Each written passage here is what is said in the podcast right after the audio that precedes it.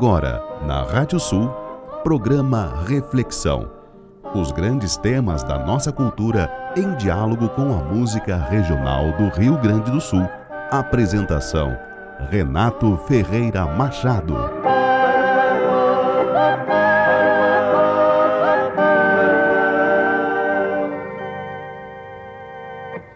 Em 1949, integrando uma representação de nove gaúchos brasileiros que participaram dos festejos comemorativos do Dia da Tradição em Montevidéu, surpreendemo-nos e encantamo-nos com o tesouro de danças tradicionais que os, que os platinos naquela ocasião nos desvendaram. Nós, os rio-grandenses, porém, não tivemos uma dança sequer que pudéssemos apresentar, por mais modesta que fosse, e que servisse para traduzir nossa alma popular. Quando voltamos ao Brasil, trazíamos o coração oprimido pelo conhecimento de perten pertencermos a um povo que esquecera suas tradições. O manual que ora entregamos à divulgação representa em parte três anos de árduas pesquisas realizadas em 62 municípios do Rio Grande do Sul. Através deste trabalho, procuramos devolver ao Rio Grande algo que ele infelizmente, deixara se perder. Ensinar como os gaúchos brasileiros dançam ou dançaram é tarefa assaz difícil, visto que tal matéria se encerra em completo ineditismo. A maioria das danças tradicionais do Rio Grande do Sul já se acham em desuso nos meios populares e somente agora começam a encontrar nos meios cultos quem se propõe a estudá-las ou divulgá-las. Noutros países, a tarefa não seria tão difícil. Na Argentina, por exemplo, é relativamente fácil elaborar-se um manual explicativo das danças gauchescas platinas, visto que os aprendizes se acostumaram a ver tais danças desde a infância, nos teatros, no cinema nacional, em alguns bailes populares, nos centros tradicionalistas, etc. Assim sendo, a aprendizagem se refere quase que simplesmente às evoluções e passos gerais, sem a necessidade da focalização de detalhes.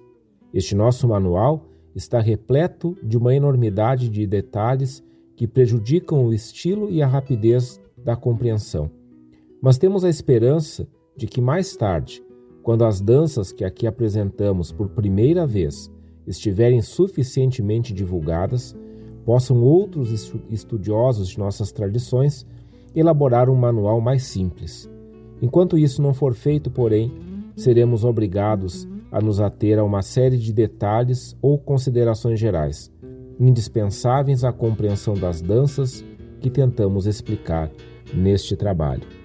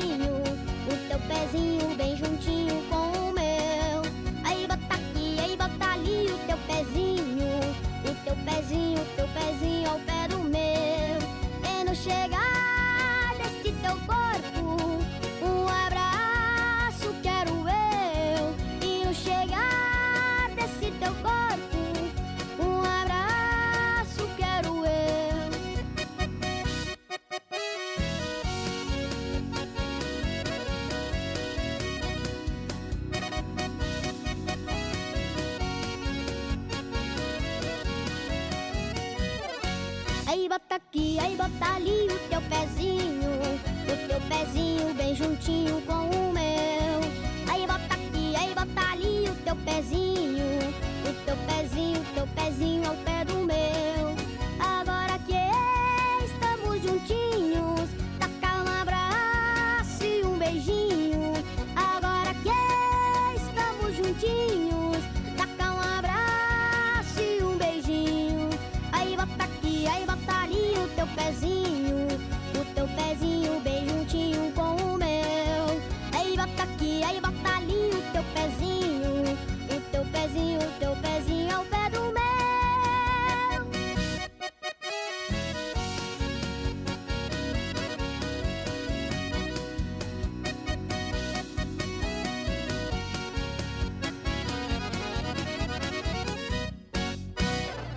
Nossa reflexão de hoje é sobre a dança. Boa noite, eu sou Renato Ferreira Machado. Nós estamos começando novamente aqui pela Rádio Sul o programa Reflexão. Nosso programa sempre é transmitido na terça-feira, 22 horas, aqui na Rádio Sul, a regional por excelência, a rádio do artista regional, na parceria com a Erva Mate Amizade. A edição do programa Reflexão é feita pelo Maurício Zanolini. Dançar, por que mesmo que a gente dança? Aliás, essa é uma pergunta interessante, porque não existe uma resposta direta, existem muitas respostas possíveis para essa pergunta: por que mesmo que a gente dança? Racionalmente seria difícil, puramente de forma racional seria difícil explicar por que, que a gente dança, seria difícil explicar a própria dança. Se dependesse só da razão, pura e simplesmente, talvez nem, nem a música existisse, muito menos a dança. Afinal de contas, por que, que uma ou mais pessoas se colocam em movimento ao compasso de alguma música, fazendo gestos, movimentos que não têm o menor sentido na vida cotidiana? Por que mesmo que a gente dança? Talvez a gente dance porque a dança seja exatamente um ato de suspensão da vida cotidiana.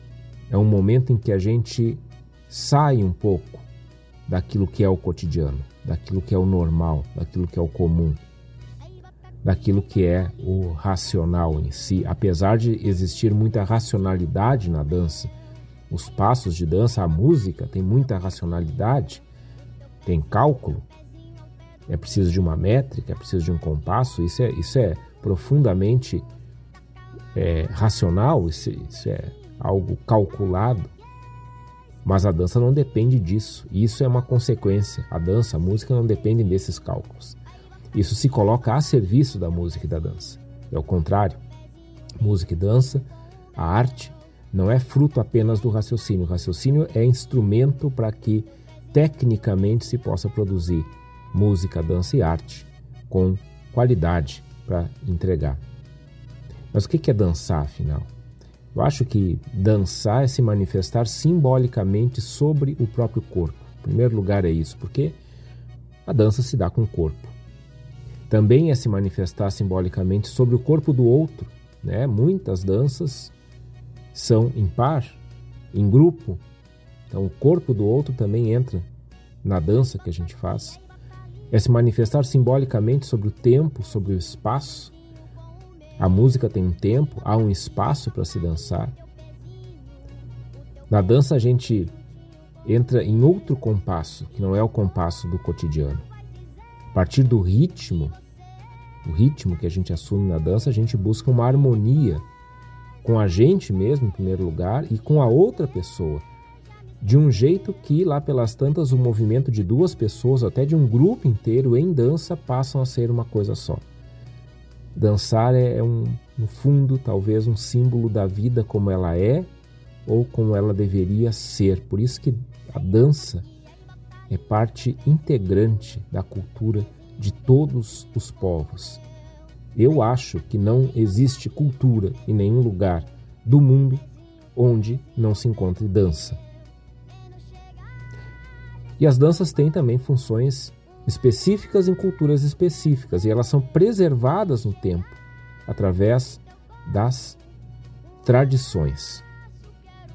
A dança é algo, é um movimento do corpo ao som, ao compasso de uma música que é ensinada e passada de pai para filho, é ensinada e passada de geração em geração, porque de outra forma a gente não consegue preservar as danças que estão lá no fundo da cultura do nosso povo. Não é diferente, claro, em nosso contexto regional. Aquilo que a gente reconhece como tradição guarda também um precioso legado de danças que simbolizam várias questões importantes do nosso povo. E muitas vezes, legados como a dança se encontram exclusivamente na memória e nos corpos de quem dança. E isso traz um sério risco destas danças, que são um legado cultural, desaparecerem com o tempo, se elas não forem devidamente registradas. E foi assim que nós começamos o nosso programa, lendo um trecho da introdução do livro Manual de Danças Gaúchas, que é talvez um dos grandes registros das nossas tradições de dança, que foi realizada, uma pesquisa realizada por Paixão Cortes e Barbosa Lessa, onde eles, como na própria introdução a gente leu, fizeram uma verdadeira incursão por todo o estado, indo ao encontro de várias comunidades interioranas de diversos lugares que conservavam hábitos ancestrais e tinham nisso a sua tradição.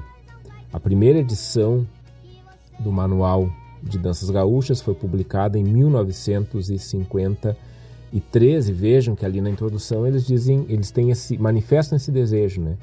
Para nós, foi, eles falam isso, para nós foi muito difícil porque a gente teve que registrar, nós tivemos que descrever uh, os passos, as coreografias.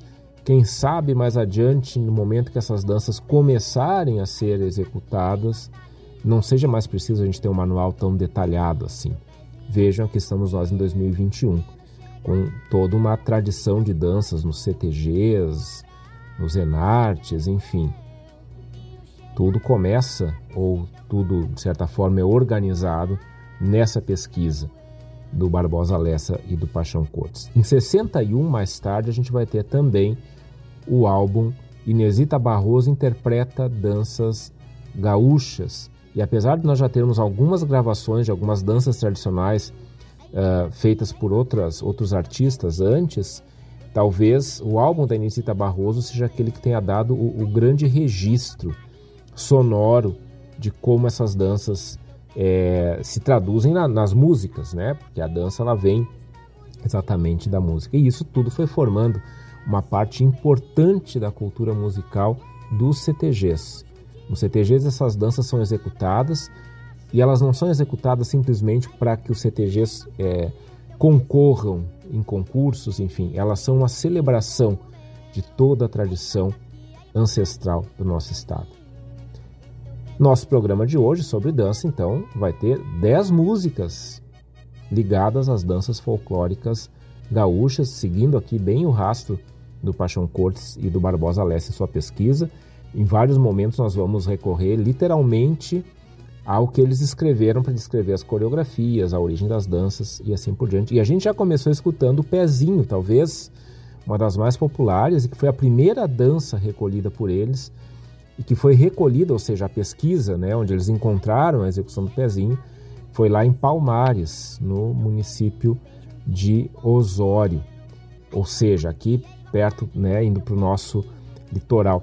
Que, que eles falaram sobre o pezinho? E a gente ouviu o pezinho cantado pelo. A gente ouviu o pezinho com o Thomas Machado. Isso é muito significativo, porque o Thomas, todo mundo conhece ele, do The Voice Kids, né? Mas ele está aí, é, é, um agora um adolescente, né? Mas quando ele gravou o pezinho, como a gente ouviu quando ele venceu o The Voice, era uma criança. Então alguém que tem andado dentro dessa trilha da tradição que o Barbosa, a Lessa e o Paixão Cortes organizaram. O que, que eles falam sobre o pezinho? Eles dizem o seguinte: o pezinho ressuscitou para as festas regionais do Rio Grande do Sul, isso está lá no manual, e hoje é divulgado em diversos estados da União como a mais bela manifestação do folclore gaúcho. O pezinho constitui uma das mais simples danças e ao mesmo tempo uma das mais belas danças gaúchas. A melodia do pezinho, muito popular em Portugal e nos Açores, veio a gozar de intensa popularidade no litoral dos estados brasileiros de Santa Catarina e Rio Grande do Sul. Então vejam Palmares, Osório, né, esse é litoral. Entre os gaúchos, a música do pezinho amoldou-se à instrumentação típica e adquiriu, graças à cordiona, mais vivacidade e alegria, ao mesmo tempo que a coreografia amoldava o espírito da gente do litoral rio-grandense, adquirindo muito de sã ingenuidade. O pezinho pertence a uma geração coreográfica especial, que apresenta duas figuras características. Na primeira figura, há uma marcação de pés, e na segunda, os pares giram em redor de si próprios, tomados pelo braço. Dessa forma, O pezinho rio-grandense é irmão da raspa mexicana, do tilberry francês, do Reschmidt alemão, etc. Sua ingenuidade, sua ternura é o que fizeram a dança predileta dos tradicionalistas rio-grandenses e a gente segue nossa reflexão indo para nossa segunda dança.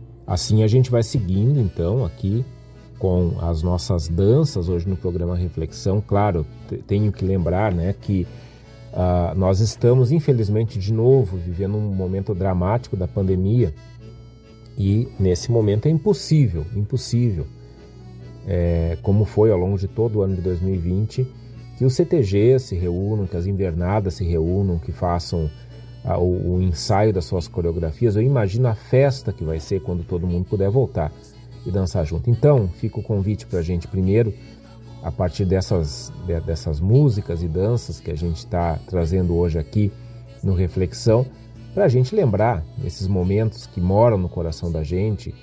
Com certeza, muita gente que está ouvindo é, integra CTGs, então a gente possa lembrar, lembrar das pessoas com quem a gente dança, ensaia, né, que são a invernada e assim por diante. E daqui a pouco, se alguém tiver iniciativa, arreda aí os móveis da casa e vamos dançar. Vamos dançar porque a gente já recém ouviu a segunda dança, que é a chamarrita. A gente ouviu de um álbum chamado Danças Tradicionais do Rio Grande do Sul.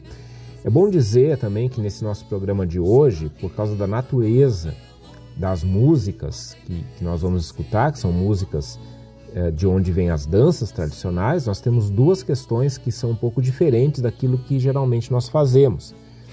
Primeira questão é que algumas dessas músicas têm uma duração curta.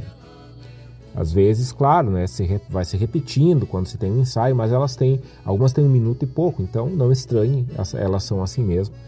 Uh, a segunda é que nós, uh, ao contrário do que a gente geralmente faz nos programas, nós vamos sim hoje repetir alguns uh, intérpretes ou alguns álbuns de onde vêm essas danças, porque a gente teve que coletar, é, primeiro buscando áudios de qualidade, segundo buscando interpretações que também têm um significado.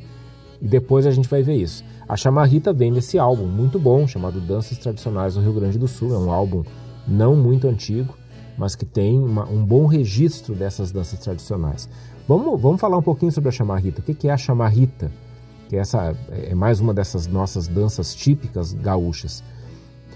O que se sabe, e aí vem de novo essa pesquisa toda do Barbosa Lessa, do Paixão Cortes, é que a chamarrita é, se escreve chimarrita, mas a gente geralmente fala chamarrita ou chamarrita, ela tem origem lá no arquipélago dos Açores, principalmente na Ilha da Madeira, e ela foi trazida de Portugal pelos açorianos. Isso datando lá da segunda metade do século XVIII.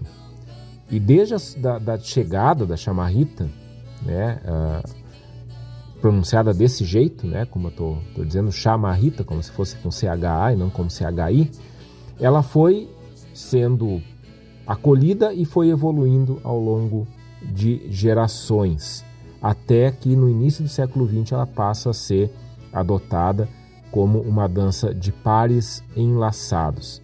Essa palavra, esse termo chimarrita ou chamarrita, foi a, a denominação mais usual dessa dança entre os campeiros. Ela veio para o Rio Grande do Sul, foi para Santa Catarina, foi para o Paraná, foi para São Paulo e do mesmo jeito que em Corrientes e Entre Rios, ou seja, na Argentina, ela ainda hoje é uma dança muito popular, tem muitas variantes e tem esse nome de chamarrita, ou né, a escrita correta chimarrita. Né? Outro lugar onde se encontra a chamarrita é no Uruguai, e aí ela é considerada lá no Uruguai um dos ritmos de raiz mais populares. Qual é a característica dessa dança chimarrita ou chamarrita?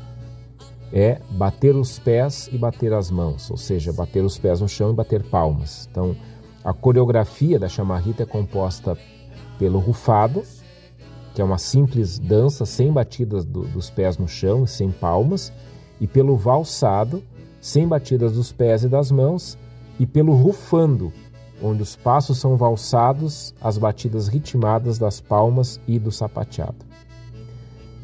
Os figurantes, aí eu estou lendo do manual, eles dispõem-se em filas e depois seguem assim em filas até formarem uma roda, um atrás do outro.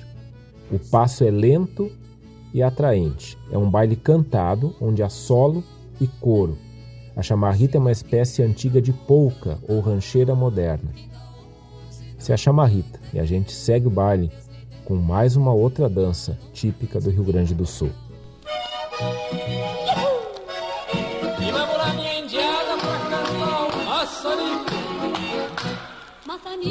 Maçanico, maçanico, do banhado. Maçanico, maçanico, maçanico do banhado. Quem não dança o maçanico, não arruma namorado. Quem não dança o maçanico, não arruma namorado. Maçanico, maçanico, mas que bicho impertinente. Maçanico, maçanico, mas que bicho impertinente. Maçanico vai embora, a tua casa chegou. Maçanico vai embora, a tua casa chegou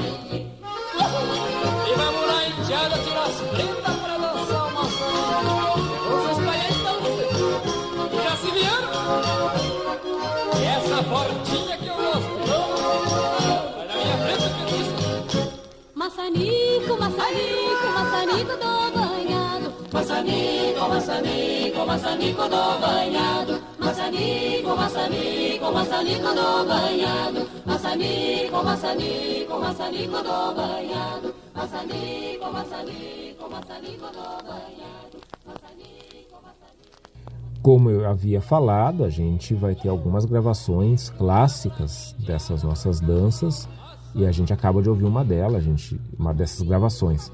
A gente escutou o Maçanico cantado pelo conjunto Farroupilha, uma gravação, se eu não me engano, lá da década de 50 ainda.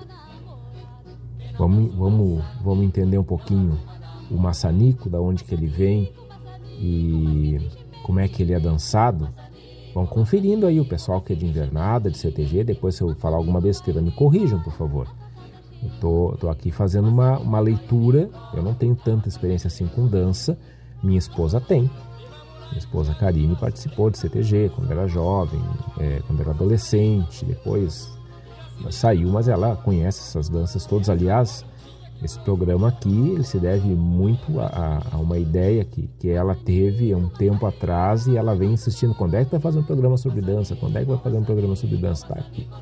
Tá aí, tá feito o programa sobre dança, ou melhor, está sendo feito nesse momento. Só para a gente dar, dar os créditos a quem teve a ideia. Eu realmente é, não tinha inicialmente pensado em fazer algo assim, mas devo dizer que estou gostando muito, gostei muito de montar esse programa. Vamos ver, o que é maçanico, afinal de contas?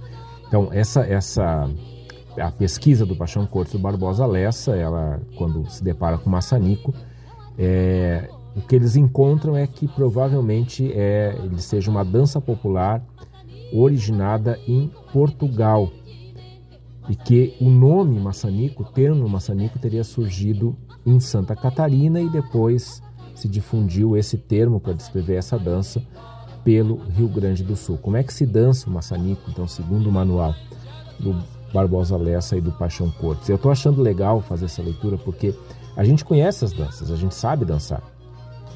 Ah, muitos de vocês muito melhor do que eu.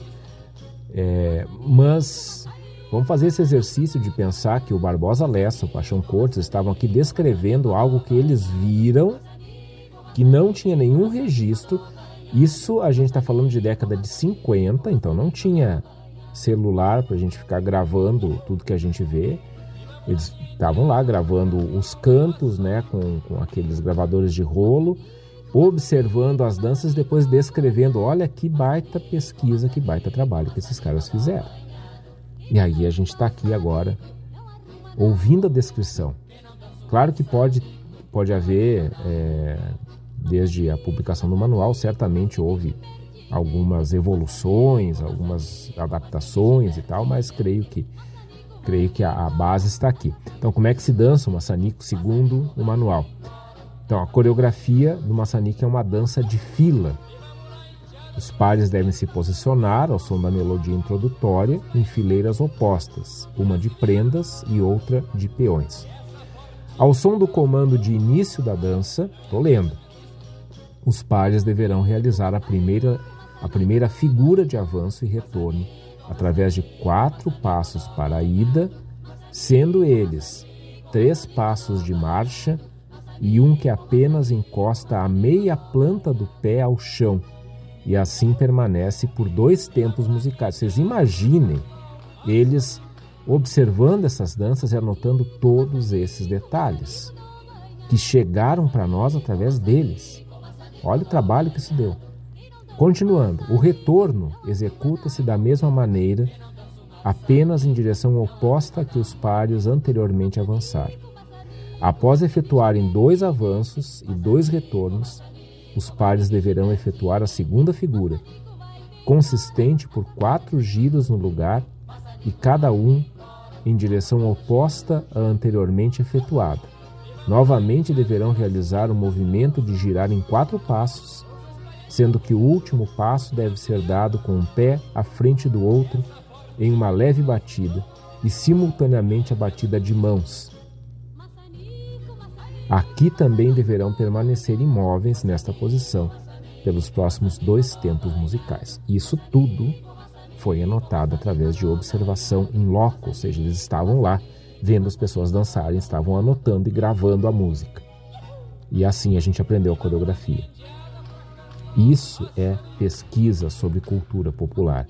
Isso é pesquisa sobre tradição oral, porque essas comunidades cultuavam, cultivavam essas danças, mas não tinham, talvez, na maioria do, delas, não, não havia um registro formal disso. O Barbosa e o Paixão fizeram um registro formal que chegou às nossas mãos hoje. Vamos seguir com mais um ritmo, então? Simbora!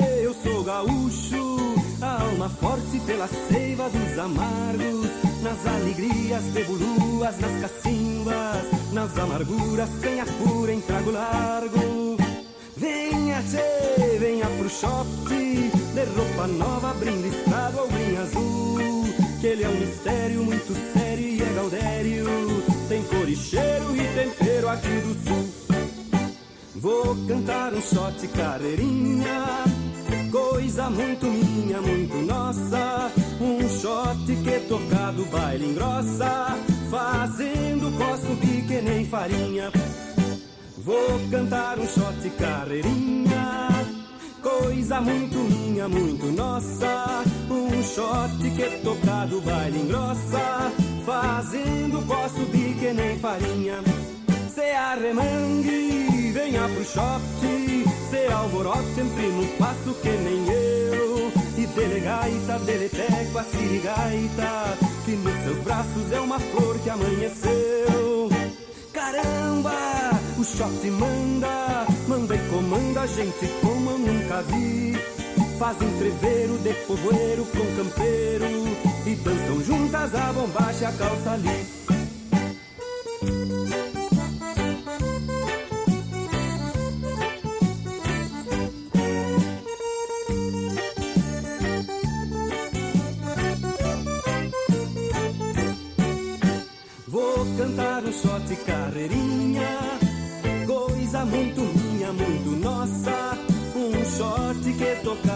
baile engrossa, fazendo posso subir que nem farinha.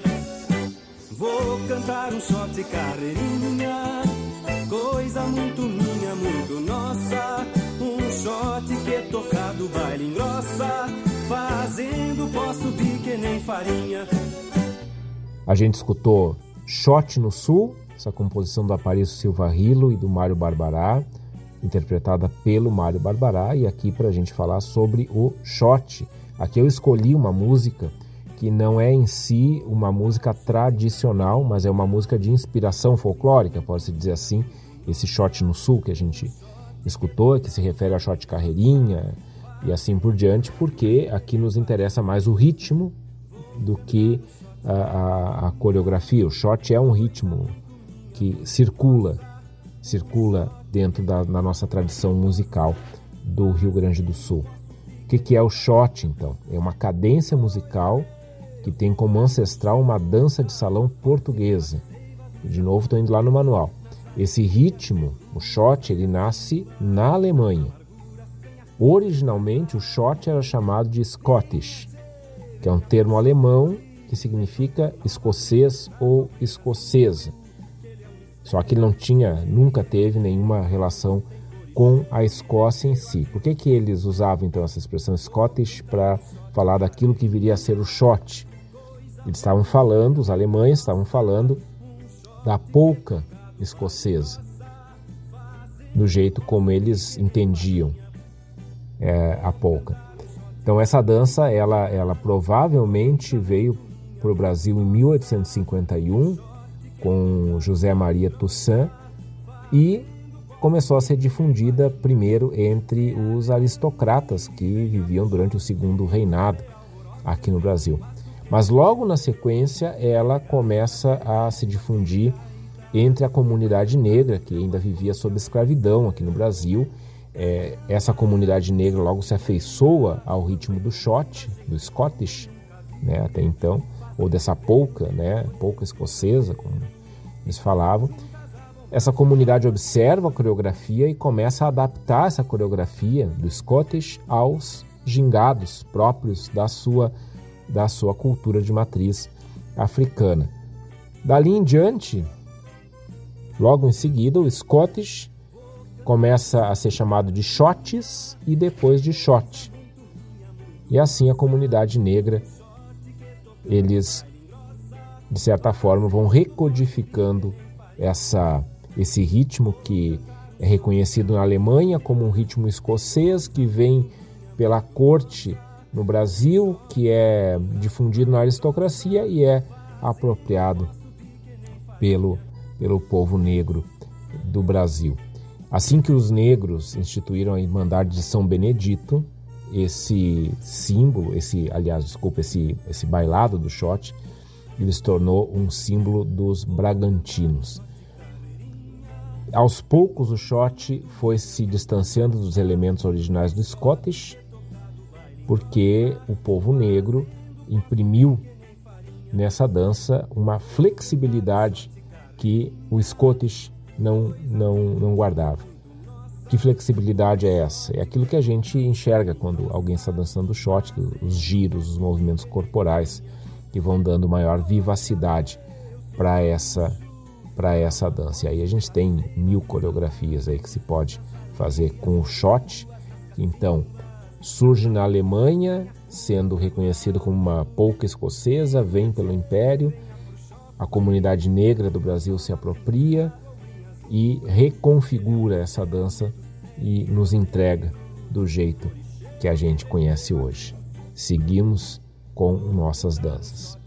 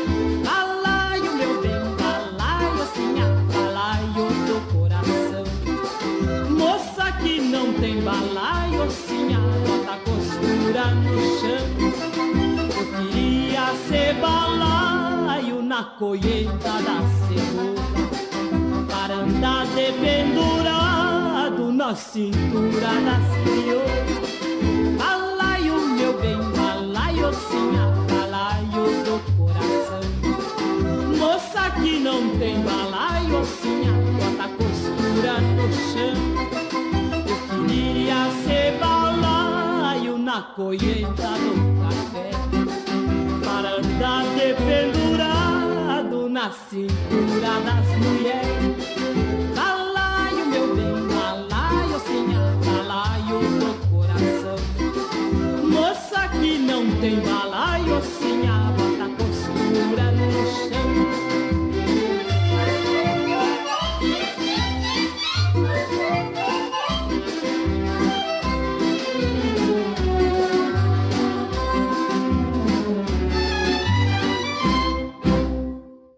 E aqui está uma gravação daquele álbum que eu falei lá no começo do nosso programa, gravado pela Inesita Barroso.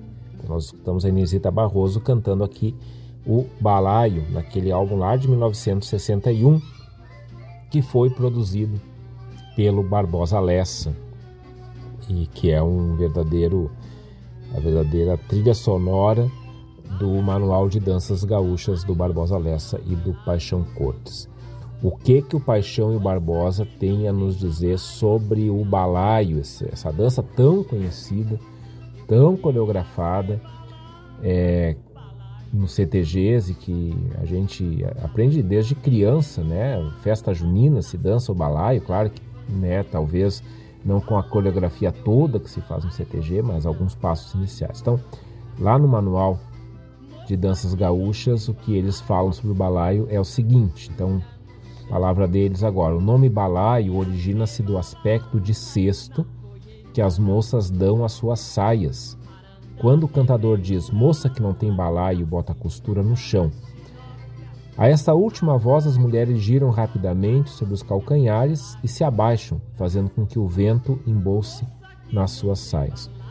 A coreografia é separada em duas partes. Uma é a parte do sapateio e do sarandeio. A outra é o girar das duas rodas, uma interna, formada por prendas, outra externa, formada por peões. Para a posição inicial, os pares formam-se uns atrás dos outros e iniciam passos de marcha ao som da música não cantada, que representa a introdução. Marchando no sentido dos ponteiros do relógio, homens pelo lado de fora, de braço dado às moças, os dançarinos terminam por fechar um círculo. Logo que formado o círculo, cada par executa o giro-saudação. A primeira figura é caracterizada pelo girar das rodas, onde os peões, que estão do lado de fora, voltam-se para a esquerda e, avançando inicialmente com, com o pé esquerdo, tomam-se pelas mãos e executam sete passos de marcha no sentido dos ponteiros do relógio.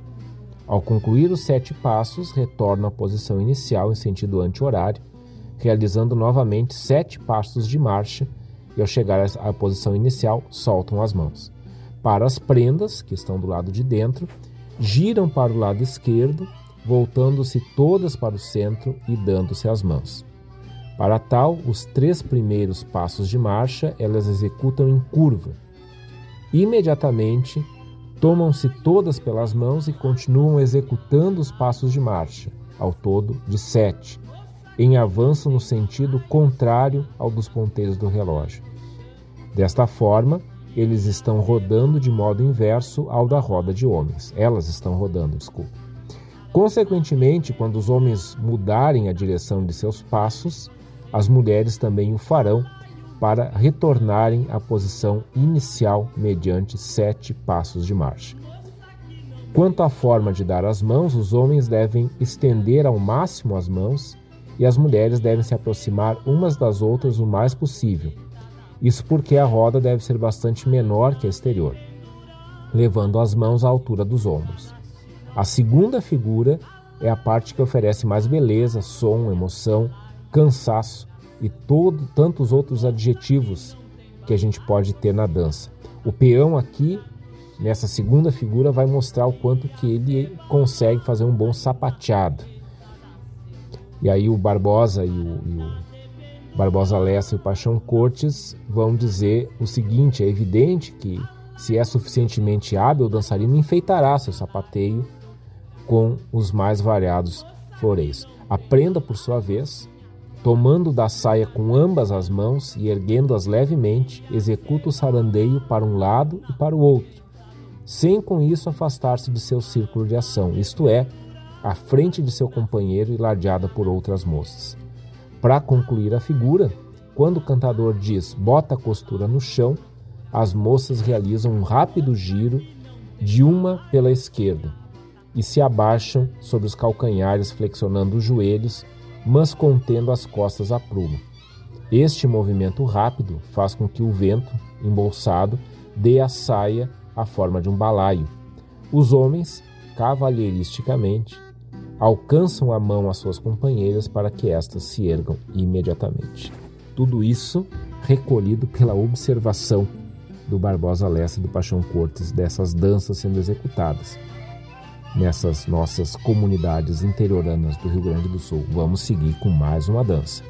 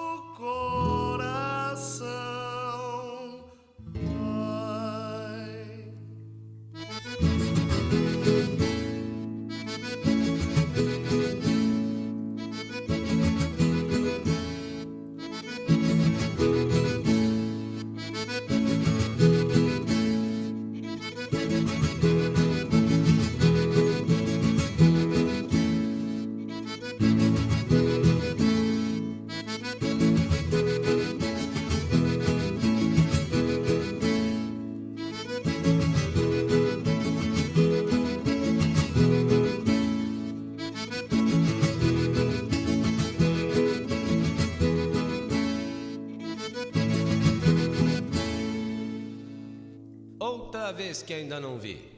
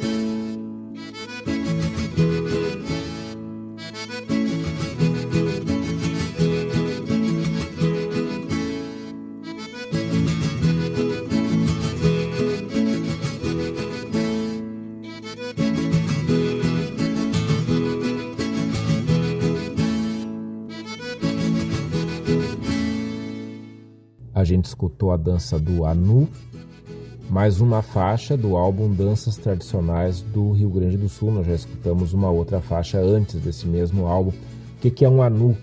O anu preto é um pássaro que vive nas paisagens abertas com moitas em capões entre pastos e jardins. Ele não voa bem em lugares muito abertos. Seu voo é lento, mas é bem adaptado para voar em áreas de mata, não muito fechada ou mistas com campo, o anu sempre anda em pequenos bandos de 5 a 7 indivíduos, que voam de um lugar para o outro, no máximo a distância de 50 metros. Sempre saindo primeiramente o líder. Aqui onde a gente mora tem muito anu, a gente encontra seguido vários passarinhos pretos, né, que são esses anus.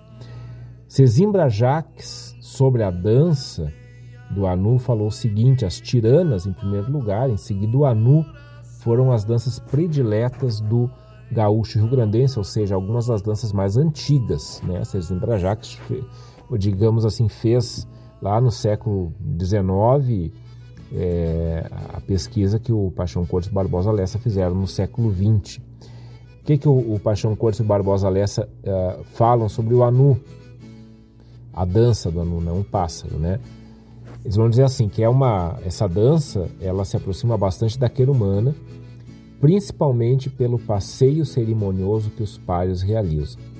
O período que o anu gozou de maior popularidade no Rio Grande do Sul, segundo eles, foi em meados do século passado, por volta de 1850. E o anu ele é dançado com uma série de figuras.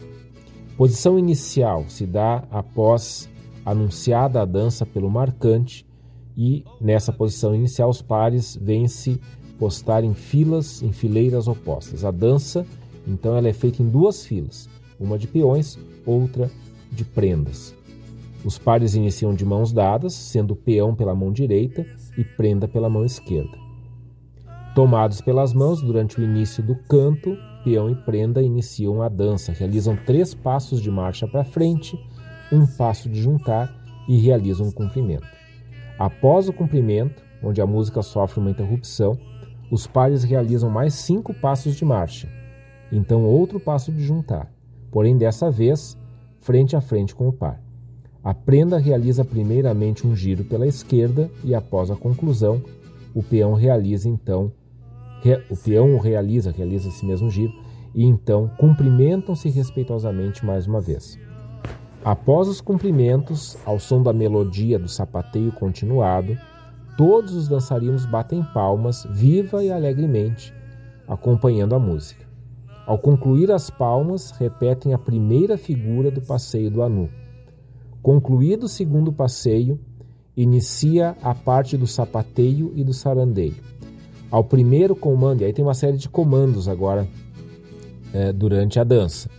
Ao primeiro comando de serra e trava, o homem executa um sapateio interrompido sem sair do lugar, e a mulher sarandeia graciosamente no mesmo lugar. Feito o serra e trava, o marcante grita o tira espinho. Os peões então realizam sapateios interrompidos e ao final batem com suas mãos na sola da bota, como se fossem realmente tirar um espinho da bota. Ao tirar o espinho, todos gritam: Já tirei. Caso seja vontade do marcante, pode repetir a figura chamando um. Aí o marcante grita isso, né? Outra vez que ainda não vi. E assim sucessivamente até o próximo comando. Aqui, este momento da dança é um momento bastante uh, que, que, traz, de certa forma, uma, uma certa apreensão, porque logo em seguida, logo em seguida, vai ter, vai ser chamado o sapateio do Bama embora. E aí os peões, as prendas vão ter que sair para frente da fila, tomando cuidado para não abrir nenhum buraco, cuidando para acertar a harmonia, para não errar o sapateio e ainda fazer bonito na sua dança. Com essa movimentação, movimentação dos peões, as prendas ficam lá na fila, realizam o sarandeio no lugar. Então os peões se mexem e as prendas ficam. Então, ao já feito o bamo embora e tendo deslocado a fila de peões, o marcante chama o óleo-fogo. Então todos os peões executam um sapateio interrompido e ao final fazem meia volta para então poderem retornar às suas prendas que durante o óleo fogo realizaram sarandeio no lugar. Então o marcante grita o vamos voltar, onde os peões retornam sapateando para suas prendas e as mesmas aguardam o retorno realizando o sarandeio na posição. Quando os pares voltam, voltam a se ver, realizam o bate-palma, chamado pelo marcante. O bate-palma é similar ao da primeira parte. Então, ao comando de Serra e Manca, as mulheres sarandeiam sem sair de suas posições, mas os homens, flexionando levemente o joelho esquerdo, realizam um sapateio continuado mancado em torno do próprio corpo, à frente de sua companheira. Para terminar, ao comando de figura, os peões realizam um sapateio e concluem pousando o joelho direito no chão, e estendendo a mão para sua prenda, que durante esse tempo realizou sarandeio no lugar. Então, com todos os peões com um joelho no chão e segurando a mão da sua prenda, o marcante comanda: Não existe primeira nem segunda. O vocal volta a tocar a melodia do Anu e a dança se repete. Uma baita de uma coreografia, de novo, coletada em loco pelo Barbosa Lessa e pelo Paixão Corte, seguimos, seguimos com mais uma dança.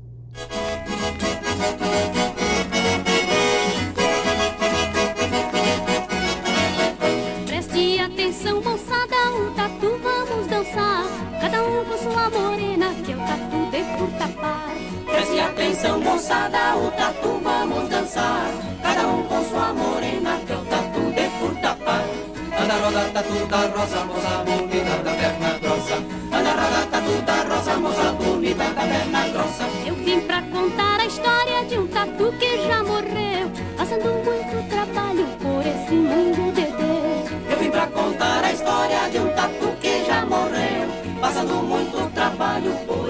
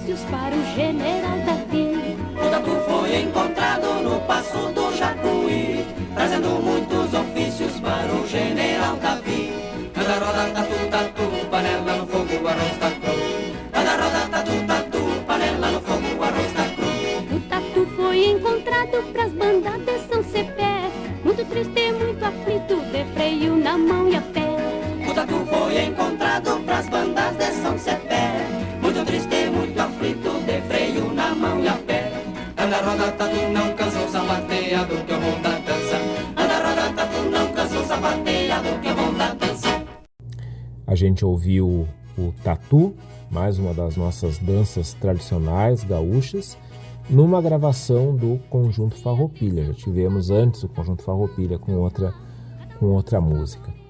O que, que é o tatu? Essa outra dança também que, que se faz nos CTGs e onde mais as pessoas conhecerem e quiserem fazer, claro. Então, de novo, né, estamos lá no manual. Tatu era uma das cantigas do fandango gaúcho, intermeadas de sapateada. Como acentuou Augusto Meyer, o tatu é o mais longo e, sem dúvida, o mais importante dos nossos cantos populares. Colhemos em nossas investigações, aqui é o de novo Paixão Cortes e o Barbosa Lessa falando, entre os campeiros rio-grandenses, nada menos que 109 quadrinhas que nos contam a vida caipora do tatu, personagem meio gente, meio bicho, símbolo do pobre diabo, sempre atraiçoado pela sorte. Quando a gente olha essa letra do tatu, a gente vê que o tatu sempre dá azar. Né? Ele, ele, tenta se salvar, não consegue, acaba ficando quebrado e assim por diante. O tatu tem sua origem ah, como uma música, uma dança legítima do fandango. O sapateado, nesse ambiente, ele era é, feito apenas com os pares soltos, mas com tempo e evolução parecidas com o que a gente tem hoje.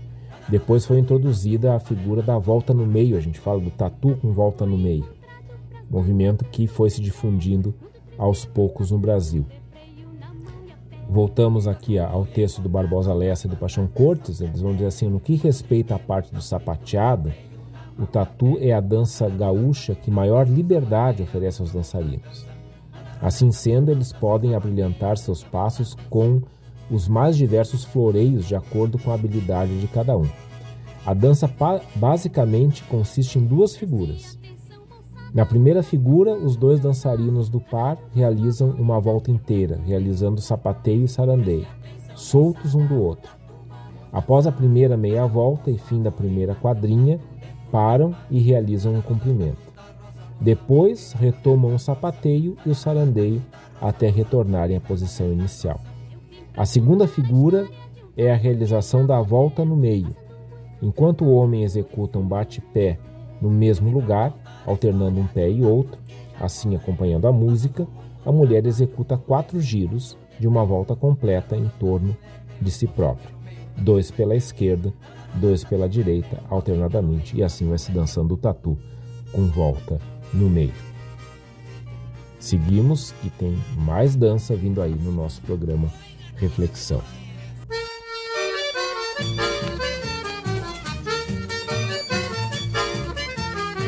Eu plantei a cana verde, ninguém me ajudou a plantar. Eu plantei a cana verde, ninguém me ajudou a plantar. Depois da cana madura, todos queriam cortar. Ai, ai, meu bem. Ai, ai, meu bem. Ai, ai, meu bem. Ai, ai, meu bem. Ai, ai, meu bem. Ai, ai, meu bem. Ai, ai, meu bem. Depois da cana madura, todos queriam cortar.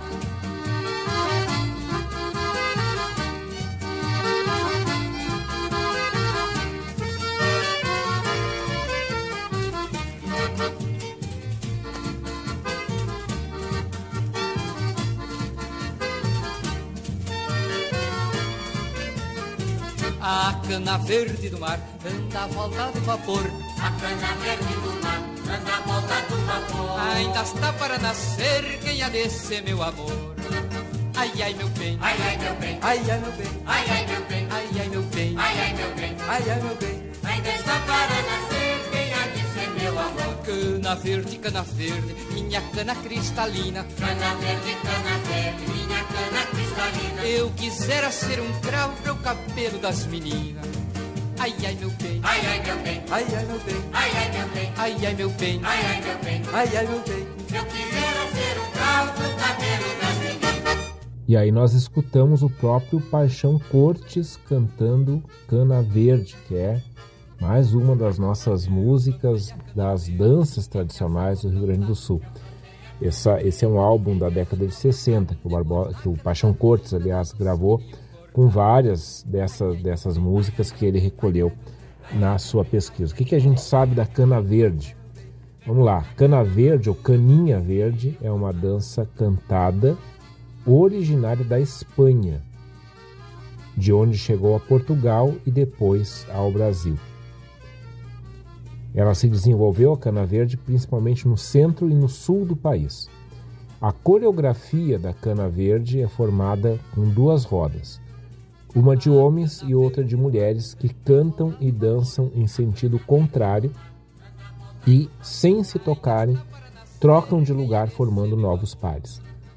Às vezes ocorre uma pequena representação com trechos em prosa, aquela coisa de declamar um verso e tal. O instrumento utilizado para tocar, né, cana verde, principalmente é a viola, acompanhada por um pandeiro. E ela pode integrar os bailes do fandango. Nos fandangos do estado de São Paulo, em Ubatuba e no sertão do Purubá, é tratado como uma miudeza.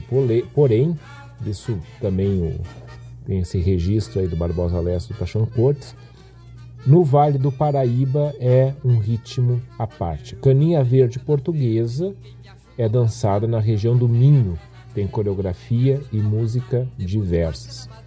E no Brasil, ela muda de forma e de passos de acordo com a região. Mais uma das músicas folclóricas, danças folclóricas recolhidas pelo Paixão Cortes e pelo Barbosa Lessa lá no seu manual de danças gaúchas, seguimos com mais uma dança.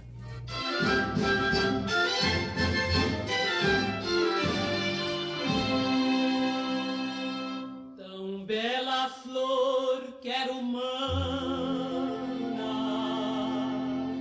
quero mana lá de fora.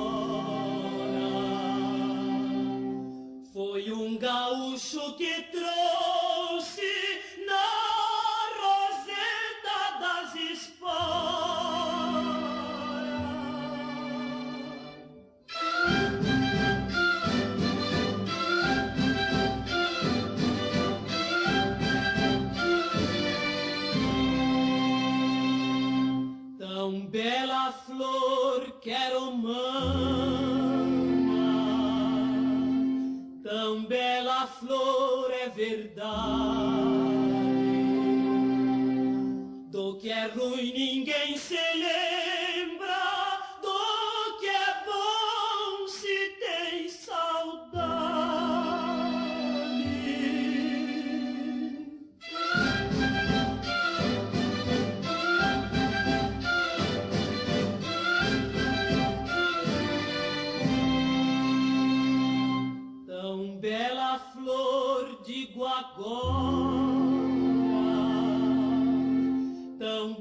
Flor quero mana quando eu ando nesse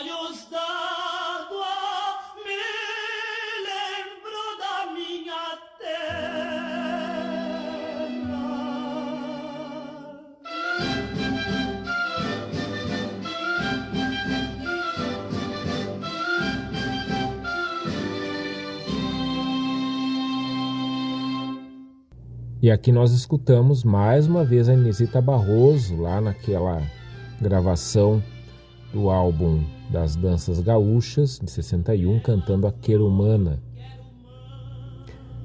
A Querumana, segundo o Barbosa Alessio Paixão Cortes, é, é uma das danças do antigo fandango gaúcho, muito popular também no Paraná, em Santa Catarina e em São Paulo. Coreografia daquela da, da, da querumana. Ela deve ser executada em fileiras opostas por prendas e peões, porém, em grande parte da dança, com o par dependente pelo segurar das mãos. Começa-se efetivamente a dança com o passeio de mãos dadas dos pares e o passeio segue o ritmo da música, fazendo com que os passos ora se alarguem, ora se encurtem, se tornem lentos ou se tornem rápidos. O passeio ainda vai ser intercalado por cumprimentos e pela realização da segunda figura, composta pelo sapateado, que nada mais é do que passos de polca realizados com batidas fortes de toda a planta pelos peões. Nessa parte da dança, a fila irá recuar e avançar sempre com os peões e prendas em sentidos opostos. Então, descrição da coreografia da dança da querumana ou querumana, como a gente às vezes pronuncia por aqui, e vamos para nossa última dança folclórica gaúcha.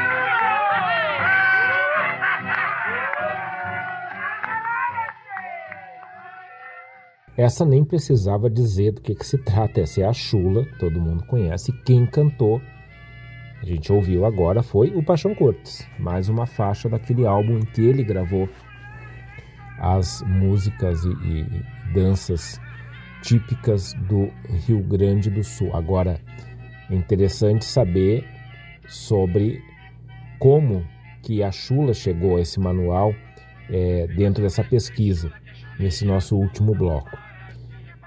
Olha só o relato do Paixão Cortes e do Barbosa Lessa. O que, que eles falaram sobre a chula? Palavras deles.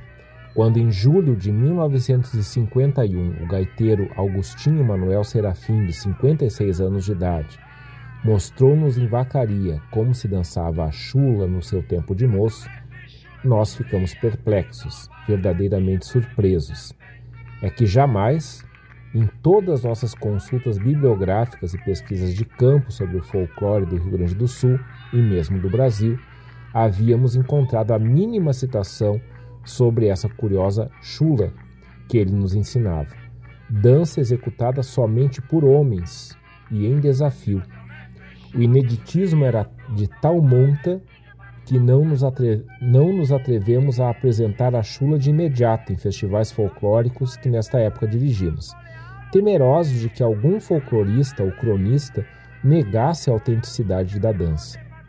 Quem sabe se tudo não passava de um sonho do gaiteiro Manuel Serafim, olha só. Ou quem sabe se a chula for uma criação extremamente localista, fruto de alguma brincadeira de galpão numa estância qualquer sem maior repercussão no meio campeiro. Vou abrir um parênteses aqui porque vejam o critério deles. Não é porque eles encontravam uma dança típica era feita em algum lugar que eles já saíam dizendo: ah, isso aqui é uma dança típica folclórica. Não, eles precisavam comprovar de que aquilo ali também é, se dançava em outros lugares, que era reconhecido, enfim. E olha só, a chula por pouco, por pouco não foi riscada do manual. Continuando o que eles falam, sentíamos-nos inteiramente desamparados pela bibliografia folclórica brasileira, nesta afirmativa de que existira no Rio Grande do Sul uma dança chamada chula, executada somente por homens. Então, essa dúvida eles tiveram por bastante tempo e Algum tempo depois, eles, numa outra pesquisa, eles chegaram numa obra chamada Notícia Descritiva da Província do Rio Grande do Sul, do, aliás, da província do Rio Grande de São Pedro do Sul, escrita por Nicolau Drais em 1817, que foi editado em 1839, e lá eles encontraram a seguinte citação: pelo menos os gaúchos aparecem geralmente sem mulheres e manifestam mesmo pouca atração para elas. O gaúcho parece apreciar o dinheiro menos para suprir suas precisões, que são poucas, do que para satisfazer suas paixões ou alguns gostos instantâneos. Ele quer dinheiro principalmente para jogar ou para adquirir a posse de qualquer brinquedo que, como nas crianças, excitou sua cobiça passageira. Por isso, pouco trabalho gaúcho, enquanto tem dinheiro. O tempo passa-se em jogar, tocar ou escutar uma guitarra em alguma pulperia e, às vezes, porém com raridade, dançar uma espécie de chula grave, que vimos praticar por alguns deles. Então, aqui, nesse registro do século XIX, eles encontraram, então, a confirmação de que essa dança chamada chula existia já há algum tempo, desde o século XIX ou antes até. Então, em 52, em 52 foi feita a primeira demonstração pública da dança da chula. E aí depois também teve toda uma pesquisa sobre essa canção que a gente ouviu e daí existem muitas versões. Alguns acreditam que a chula se originou em Portugal e outros acreditam que ela se originou aqui mesmo no Brasil e que ela seria muito próxima do, ba do baião ou dos ritmos, de alguns ritmos da, da Bahia, a chula. Quem não conhece a chula. E com a chula a gente encerra esse nosso programa sobre as danças gaúchas. A gente ainda não pode ir para os CTGs dançar junto, mas quem sabe alguém não dançou em casa essa noite.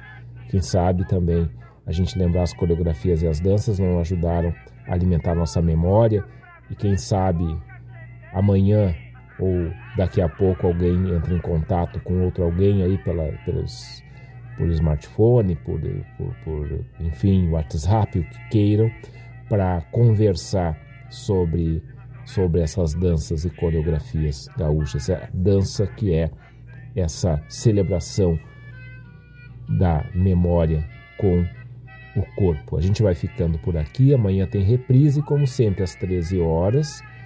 Quinta-feira, 23h30. E logo em seguida, esse programa já está nas plataformas de streaming. Uma alegria ter vocês aqui com a gente. Uma alegria também a gente contar com a parceria da erva mate amizade, uma boa pedida para escutar o reflexão é observar um mate com a erva mate amizade, que tem várias várias opções de moagem de erva, todas elas excelentes. Ficamos por aqui. Semana que vem, semana que vem, reflexão número 40. Chegamos ao programa 40. Mas essa semana que vem. Até lá com mais reflexão.